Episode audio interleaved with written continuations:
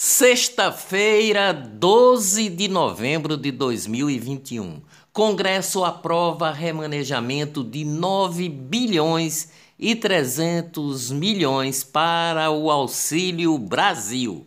O pagamento do Auxílio Brasil começa dia 17, quarta-feira o pagamento integral dos 400 reais só depois da aprovação da PEC dos precatórios no Senado. Presidente Jair Bolsonaro disse ontem que o governo federal resolveu prorrogar por mais dois anos de de a desoneração da folha de pagamento das empresas de diversos setores. A medida de desoneração reduz a contribuição previdenciária patronal e beneficia 17 setores que empregam cerca de 6 milhões de pessoas. Após a desoneração anunciada, empresários se unem para lutar pela aprovação da PEC dos precatórios no Senado para garantir o Auxílio Brasil. Brasil vence a Colômbia por 1 a 0 e garante vaga na Copa do Mundo de Futebol em 2022 com seis jogos de antecedência. Repente é reconhecido como patrimônio cultural do Brasil. O repente, que faz parte da identidade do Nordeste, foi registrado como patrimônio ontem em reunião do Conselho Consultivo do Patrimônio Cultural do IFAM, Instituto do Patrimônio Histórico e Artístico Nacional. A cantoria tem cerca de 200 anos no Nordeste. Olá, eu sou o jornalista Ivan Maurício e estas são as notícias mais importantes do dia tudo o que você precisa saber para ficar bem informado em apenas 10 minutos. Projeto lançado pelo presidente Bolsonaro troca o ICMS por doação de alimentos. O Ministério da Cidadania lança o programa de doações de empresas aos bancos de alimentos públicos e privados espalhados pelo Brasil. O programa mira o encaminhamento a famílias de baixa renda de produtos com validade perto de expirar. 24 novas ferrovias serão construídas no Brasil. Ontem foi assinado o 24 pedido de autorização ferroviária com o Ministério da Infraestrutura. Presidente Bolsonaro vai hoje para os Emirados Árabes, Bahrein e Catar, em visita oficial de quatro dias, com a qual busca estreitar os laços com esses países e atrair investimentos. Homem que encontrou recém-nascido dentro de sacola em Olinda é o pai do bebê, diz o advogado. Primeiro, Paulo Henrique alegou ser ambulante e que achou o bebê, mas mudou a versão ao ir depor ontem. Suposta mãe também foi à delegacia. O exame de DNA vai confirmar se eles são de fato os pais. Remanejamento e transferências em paróquias está causando rebuliço político na Arquidiocese de Olinda e Recife.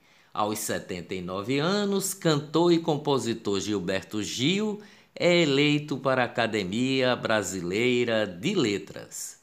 Morre o radialista e professor Douglas Miranda Marques, diretor da Rádio Cultura de Palmares, e a causa da morte não foi divulgada.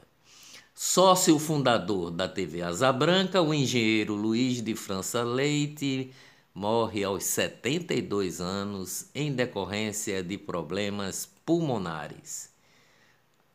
Cristiana Lobo, jornalista e comentarista de política da Globo News, morre em decorrência de um mieloma múltiplo. São alterações genéticas que afetam o funcionamento das células da medula óssea. Política.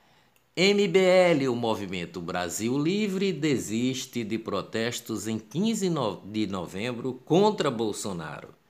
A gente viu que não tem clima para mobilização, afirmou o deputado federal Kim Kataguiri, um dos dirigentes do MBL. O último protesto do MBL em São Paulo foi um fracasso. Censura. Facebook deleta um milhão de publicações sobre Covid somente no Brasil. Economia no Brasil. Vendas do comércio recuam em setembro pelo segundo mês seguido, indica o IBGE. O varejo pernambucano teve retração de 0,3% em setembro, mas o resultado é acima do nacional. Pagamento do 13º mês deve injetar 233 bilhões na economia, aponta o DIEESE, o Departamento Intersindical de Estatística e Estudos Socioeconômicos. De acordo com o DIEESE, cerca de 83 milhões de brasileiros serão beneficiados com o rendimento adicional de, em média, R$ 2.539. Ministro da Economia Paulo Guedes fala em zerar tarifa de importação de produtos que apresentam abuso de reajuste. Finanças. Bolsa de Valores subiu ontem e passou dos 107 mil pontos e o dólar caiu a R$ 5,40 com o alívio fiscal que está sendo delineado com a perspectiva de aprovação da PEC dos precatórios no Senado. Com o auxílio emergencial, acesso ao sistema bancário chega a 96% no Brasil. O surgimento do Pix ajudou a impulsionar o crescimento. Negócios no Brasil. Magazine Luiza registra queda de 30% no lucro, que ficou em 22 milhões e 600 mil reais. Ita, empresa aérea do grupo Itapemirim, volta a atrasar pagamentos de funcionários. Empresa aérea Azul tem prejuízo de 2 bilhões e 200 milhões de reais, uma alta de 82 Desvio de recursos da saúde durante a pandemia. Presidente da Comissão Parlamentar de Inquérito, a CPI da Covid, no Rio Grande do Norte, Kelpis Lima, o deputado estadual, confirmou que em sessão secreta, o dono da Biogeoenergia Paulo de Tarso denunciou autoridades do consórcio do Nordeste e vai fazer delação premiada. A CPI do Rio Grande do Norte apurou desvios da pandemia e achou, afirmou o deputado Kelpis Lima. Segundo integrantes da CPI, a propina exigida pelo consórcio Nordeste foi de 50% dos 38 milhões e 700 mil reais pagos pela compra de 300 respiradores que foram pagos e nunca foram entregues. Covid em Pernambuco. Pernambuco confirmou ontem 341 casos de Covid e 7 mortes. Seis tinham doenças pré-existentes. As mortes confirmadas ontem ocorreram entre os dias 3 de fevereiro e 9 de novembro de 2021, um intervalo de 279 dias. Pernambuco libera capacidade total em escolas, amplia público nos estádios de futebol para 50% e autoriza cruzeiros marítimos. Covid no Brasil. Justiça proíbe punição a servidores que não se vacinaram em Londrina, no Paraná.